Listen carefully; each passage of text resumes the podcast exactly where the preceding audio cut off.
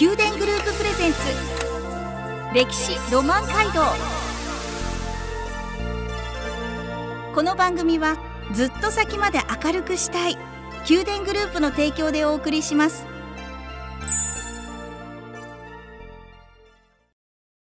ラブ FM をお聞きの皆さんおはようございます。お相手の小柳ゆうきです。毎月第1第2土曜の朝7時30分からお送りする宮殿グループプレゼンツ歴史ロマン街道。九州各地の歴史と今そして未来へとつながるお話を毎回ゲストをお招きし伺います。今朝は浮橋教育委員会障害学習課文化財保護係大津亮太さんをお迎えし福岡県浮橋の古墳について伺っていきます。どうぞよろしくお願いいたします。よろしくお願いいたします。大津さんは浮橋の教育委員会障害学習課文化財保護係という、はい、えー、業務に携わっていらっしゃるんですが、これ具体的にはどういった業務なんですか？えっと、私の方があの大学で考古学を学んでいた関係もありまして主に埋蔵文化財ですね、まあ、遺跡であったり、まあ、地上にある古墳であったりそういったものの、まあ、まず保護ですね。守る活動、そしてそれをみんなに知っていただく活用の活動ですね。そういったことをメインで業務として担当しております。浮橋といえば、はい、もう私ずっと福岡に住んで福岡から車で行くと1時間ぐらいの場所にあるので、うん、ドライブコースでもあるし、はい、友人と遊びに行ったりとか、うん、で目的は何かというとやはりあのフルーツなんですよね。うん、はい、フルーツ狩り夏になると桃だったり、はい、秋になると柿さまざまなフルーツが美味しいところというこうイメージがあるんですけども実はとても歴史深いというか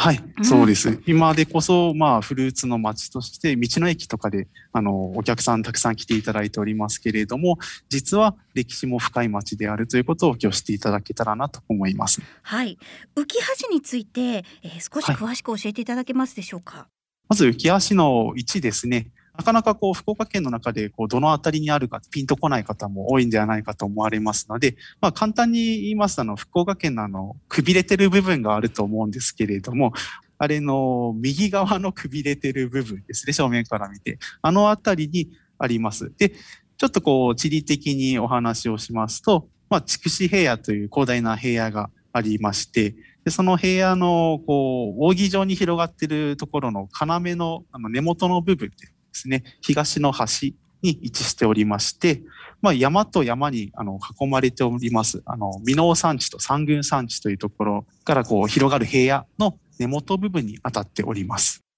はい、福岡県のくびれというところで、はい、ぜひちょっと地図を広げる環境のある方は広げて、うん、えー、確かめていただきたいんですが古墳がたくさんある、はい、点在している、はい、これは本当なんでしょうか？本当です。と今現在浮橋に分かってるだけでも100基以上の古墳がですね大小合わせて残されております。100基もあるんですか？はい。へえ。これはもう早速古墳巡りに行かなければいけませんが、えー、はい、その前にちょっとどんな古墳があるのか、どういったこう、はい、探索ポイントがあるのかっていうのを具体的に教えていただきたいです。それではちょっと今からですね、浮足の古墳について簡単にお話をさせていただこうと思います。はい。まずあの先ほど地理のお話をさせていただいたんですけれども、山と山に囲まれた平野の橋というふうにあの説明させていただきまして、これがあの古墳時代のですね、中央政権、大和政権の人たちにもやはりこの場所が地理的に重要な場所っていうことを認識されてたみたいでですね、交通の要衝ということで、うん、で、それでこの辺りに古墳時代の、まあ、たくさんのこう有力者を、まあ、送り込んで、で、それでこの辺りが古墳が多く残されております。中でも3つの古墳群が有名ですので、その3つの古墳群を今日は説明していこうと思います。はい。まず、あの、吉井町にある若宮古墳群という古墳群の説明をさせていただきます。はい。こちらの古墳群はですね、3基の古墳で構成されておりまして、月の丘古墳、津間道古墳、日の丘古墳という3つの古墳があります。ちょっと今日のお話でですね、一つ一つの古墳群をすべてこう網羅的に説明していると、ちょっとこう残念ながら時間が足りないので、突筆すべきところだけ古墳も説明していきますね。で、若宮古墳群でいきますと、月の丘古墳というところが非常にあの魅力あふれる古墳になっております。月の丘古墳、漢字で書くと、はい、お月様の月に四角い方の丘ですね。はい、そうです。はい、月の丘古墳と書きます。こちらはどんな古墳なんでしょうか？こちら月の丘古墳は5世紀中頃の築造された古墳になります。5世紀中頃と言いますと、古墳時代がだいたい3世紀から7世紀というふうに言われておりますので、ちょうど間から辺ですね。で、古墳時代、皆さんが思い浮かべるこう前方後円墳みたいな、そういう古墳時代のちょうど前世紀ですね。あの強い王様たちが治めてた、そういった前世紀の時代に月の丘古墳は作られました。こちらの古墳、あの一番のこう見どころになるのが、出土品がとても豪華ということですね。うん、と言いますのも、大和政権という当時あの機内の方に巨大な政権がありましたけれども、この政権を、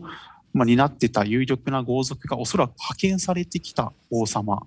出張役員ですね、今でいうところの。そういった方が眠ってたもので、当然そういった有力者が持っている副葬品っていうのは、すごくこう豪華なものが出土しておりまして、兜であったりとか、武器、刀であったりとか、あの、馬を飾るバグであったりとか、そういったものが出土しておりまして、それはすべて、あの、一括して、国指定の重要文化財に指定していただいております。うん。この若宮古墳群っていうのは、地理的にはどのあたりにあるんでしょうか？あの、まず、浮橋の中で、こう、吉井町と浮羽町の2つ町があるんですけれども、はい、その吉井町の方の平野部分ですね、あの、大きいバイパスが走っておりますけれども、その近くに若宮八幡宮という神社がありまして、まあ、浮羽市内の中で言えば中心地のような、そういったところにあります。はい。若宮八幡神社をちょっと目印に巡ってみてください。うんはい、では、はい、3つの古墳群のうち2つ目です。次にですね、あの、浅田古墳群。こちらは先ほどの若宮古墳群と少し離れまして、今度浮羽町の方に、あの所在しております。はい。この古墳群はですね、あの、重貞古墳、塚花塚古墳、楠明古墳、と宝生寺古墳、矢次丸古墳の5基で構成されております。この古墳それぞれの名前にこう何か感じるものがありますね。そうですね。ねこの中から今日はどれをピックアップしてくださるんでしょうか、はい、今日ピックアップさせていただくのは宝生寺古墳という古墳になります。こちらの古墳がですね、あの、まあ、最初に述べさせていただきますと、一番浮谷市内で大きな古墳になります。大きさが104メートルですね。現在分かっている範囲で、あの、少し削られているので、もともとはおそらくもう少し大きかったんじゃないかなと考えられております。はい。104メートルって全国にあるその前方後円墳の中でももうなかなか大きい方になるんじゃないですか？そうですね、うん、近畿の方ですね。大阪とか奈良の古墳大国の方に行きますともうあの200メーター3メーター級っていうのがたくさんあるんですけれども、はい、やはりこう九州とまあ特にこの辺り筑後地域で見ましても100メーター超えてきますと、もう大型の前方後円墳という珍しい部類に入ってきますね。でこちらの古墳なんですけれども実はあまりまだよく分かっておりません。はい、と言いますのも古墳はこう発掘調査ですねこうしてこう出土品が出てきたりとか古墳のこう積み土を発掘調査で調査したりすることで詳細がわかるんですけれども、この宝生寺古墳っていう古墳はまだ発掘調査をした履歴がありません。それで、あの、すごい推定でまだ話をされてるんですけれども、4世紀代の古墳ではないかというふうに、こう、物を拾ったりですね、古墳の上にこう土器が落ちてたりしますので、そういったものから推測すると、4世紀、先ほどの月の丘古墳よりさらに古い以降前の王様の古墳じゃないかというふうに思われてるんですけれども、そのあたりがまだこう謎に包まれてるというところで、ロマンあふれる古墳というふうに呼ばせていただいております。今後発掘する予定というのは立っていたりするんでしょうか？まだ市としてあの発掘の予定は正式にはないんですけれども、はい、まあ、あの考古学をやってきた私としては、まあ、ぜひともこの謎はあの近いうちに解明したいなというふうには思っております。ぜひ大津さん解明してください。はい、はい、大津さんでは最後です三つ目の古墳群どういった古墳群なんでしょうか？三つ目は屋形古墳群と言いまして、これは吉井町の山あいの方にあります。先ほどあの2つ話しました古墳群が平野部の方に寄っているのに対して、今度はあの山の方にある古墳群になります。こちらあの珍し塚古墳、春古墳、鳥船塚古墳、古畑古墳という4基の古墳で構成されております。その中から今日はどれを選んで教えてくださるんでしょうか？注目していただくのは珍し塚古墳という古墳になります。全国的にもとても有名な古墳と言われていると伺いました、はい、そうですね。こちらの古墳がですね、あの装飾古墳という古墳で、まあ、教科書とかにも取り上げていただいている有名な古墳になります。こう色合い豊かなというか、ちょっと絵が描いてあるような、はい、そういった古墳ですよね。まずですね、そうですね、装飾古墳の簡単な説明をさせていただくと、お願いいたします。はい。古墳がですね、全国に16万基あるというふうに言われておりますけれども、その中でわずか700ですね、数パーセントが装飾古墳と言われている古墳になりまして、はい、こちらどういった古墳かと言いますと、はい、石室ですね、古墳の中の石室の壁であったりとか、遺体を収める石の棺であったりとか、そういったところに、あの、彫刻刀みたいなイメージしていただくと分かりやすいんですけど、あの、線刻ですね、あの、ガリガリって削って彫って、そういったものであったり、今度、あの、色をつけたもの、装飾をしたもの、そういったものを総称して装飾古墳というふうに言っております。うん珍し塚古墳が装飾古墳なんですね。はい、どういったこう装飾になっているのかっていうのはではここで曲を挟んで、はい、えー、詳しく伺っていきたいと思います。それでは一曲聴いていただきましょう。この番組はずっと先まで明るくしたい宮殿グループの提供でお送りしています。宮殿グループプレゼンツ歴史ロマン街道。宮殿グループプレゼンツ歴史ロマン街道。九州各地の歴史と今そして未来へとつながるお話をゲストをお招きして伺っています。今朝は浮橋教育委員会障害学習課文化財保護係大津亮太さんから福岡県浮橋の古墳について伺っています。大津さん引き続きよろしくお願いいたします、はい、よろしくお願いいたします。曲の前に3つの古墳群若宮古墳群浅田古墳群。そして、えー、3つ目が屋形古墳群。ということで、はい、えー、3つ目吉井町にある屋形古墳群の中に珍し塚古墳があり、はい、でそこが福岡県を代表する装飾古墳の一つでということで、はい、はい、装飾古墳についてお話を伺っていたんですけれどももう少し詳しく装飾古墳について教えてください。えっと、浮橋の方にあります装飾古墳なんですけれども、これから主にお話しさせていただくのは珍し塚古墳なんですけれども、7基装飾古墳があります。はい。まあ、700基ぐらいあると言われておりますので、まあ、その少ないように感じられるかもしれないんですけれども、すべて国指定の史跡になっておりまして、国指定の装飾古墳が70基ぐらいと言われておりますので、国指定の1割が浮橋にあるという、そういった、まあ、太古の芸術作品、装飾古墳の一大こう密集地帯というふうなことが言えます。えー、そうなんですね。浮橋のもうまさに魅力ポイントが太古の芸術、はい、装飾古墳ということになりますね。はい、実際にあの大津さんは現地でガイドもされていると伺ったんですが、はい、装飾古墳について教えていただきたいと思います。はい。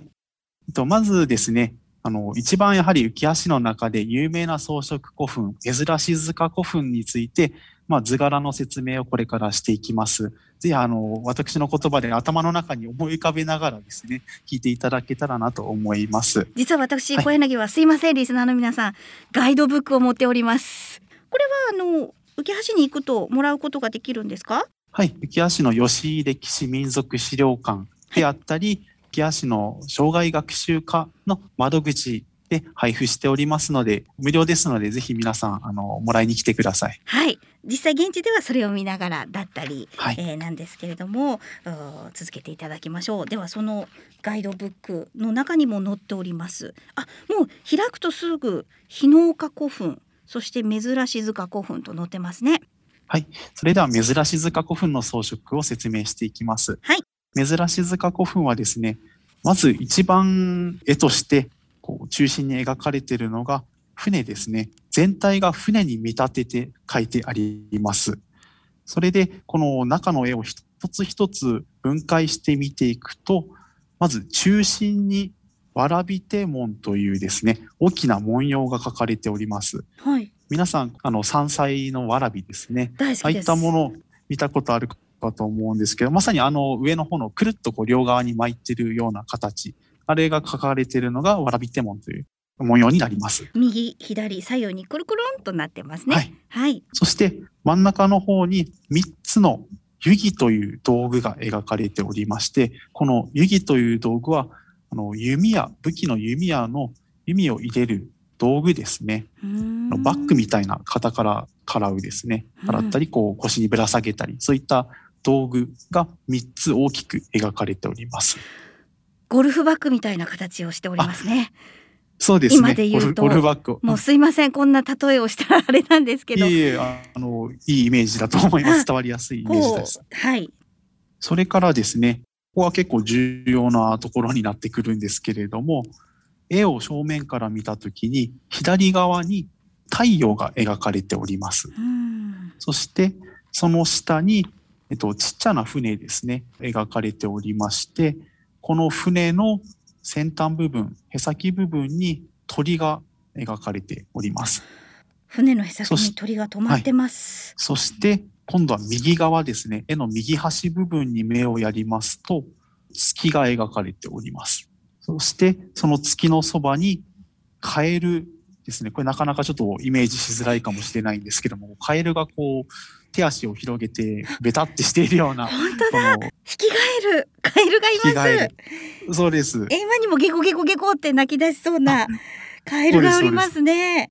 可愛らしい形で描かれております。ええ。そして、まあ、大まかにあの絵の全体像の説明はあの以上なんですけれども、はい。ここからちょっとこの絵が表すものについて説明させていただこうと思います。はい。と左側にこう船と太陽が描かれているというふうにお話しさせていただいたんですけれども、これはですね、古墳というのは死者を埋葬しているお墓ですので、当時の葬送儀礼ですね、今でいうお葬式、あのそういった死生観を表しているというふうに考えられておりまして、この鳥があのへ先に止まっている。鳥がこう黄泉の国への案内役としてで船にこう死者の魂が乗ってで太陽が描かれているのはこう生きてる人の世界ですね。聖者の世界。そこからこうまさにこう今船が出発しようとしている。そしてこの右側に向かって進んでいってこの右の到達点端っこには月がありますね。この月が今度は死者の世界ですね。そしてこの上にこう盾を持った人も実は描かれてるんですけれども、うん。これはこう死者の魂を守るような、そういった意味合いがあると考えられております。そしてさらにちょっとこう面白いところがもう一点ありまして、はい先ほどカエルの話でちょっと盛り上がったんですけれども、はいこのカエルが装飾に描かれているのは日本でここだけになりまして、で、このカエルっていうのは中国の前漢時代のですね、エナンジという古文書があるんですけれども、その中に中国のあの、美しい娘が月に登ってカエルになった。すごいざっくりとお話ししますと、そういった伝説が中国の方の古文書に載ってるんですけれども、それを表して描かれているんじゃないかというふうに考えられております。つまり、まあ、死者の国を表すものとして月とカエルを象徴して描いたというふうに考えられております。その中国の古文書に書いてあったことがここに描かれているっていうこともまず一つですし、これが死後の世界に向かっての人の、その当時生きてた人たちが死んだ後どうなっていくのかって、すごく人として一番大事な大切なところですよね。これがすごく優しく描かれてるなってジーンとしました。ねとても温かく守ってくれる人がいて。月があって照らしてくれる、うん、はい、うん、そういったことをこう感じました。そうですね、はい、あの当時のこう亡くなった人を送る気持ちっていうのが現れてる絵じゃないかなというふうに考えております。ああ今も昔も変わらないんですねこの気持ちって。はい。ああなんか当時にタイムスリップしたような気持ちになりました。よかったです。大津さん今日はガイドをしていただきました。ありがとうございます。はい、ではここで一曲お送りしましょう。宮殿グループプレゼンツ宮殿グループプレゼンツ歴史ロマン街道。歴史ロマン街道。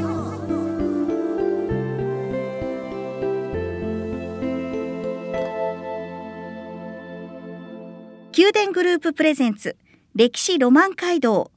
九州各地の歴史と今そして未来へとつながるお話をゲストをお招きし伺っています。今朝は浮橋教育委員会障害学習課文化財保護係大津亮太さんから福岡県浮橋の古墳について伺いました。大津さんあっという間に時間が過ぎました。いかがでしたでしょうか？と私も久しぶりにですねこれだけ古墳のお話をすることができてすごく楽しい時間を過ごさせていただきました。大津さんあの実際にラジオの前の皆さんに、えー、言っていただける吉井歴史民族資料館こちらも入館無料で見ることができるんですよね。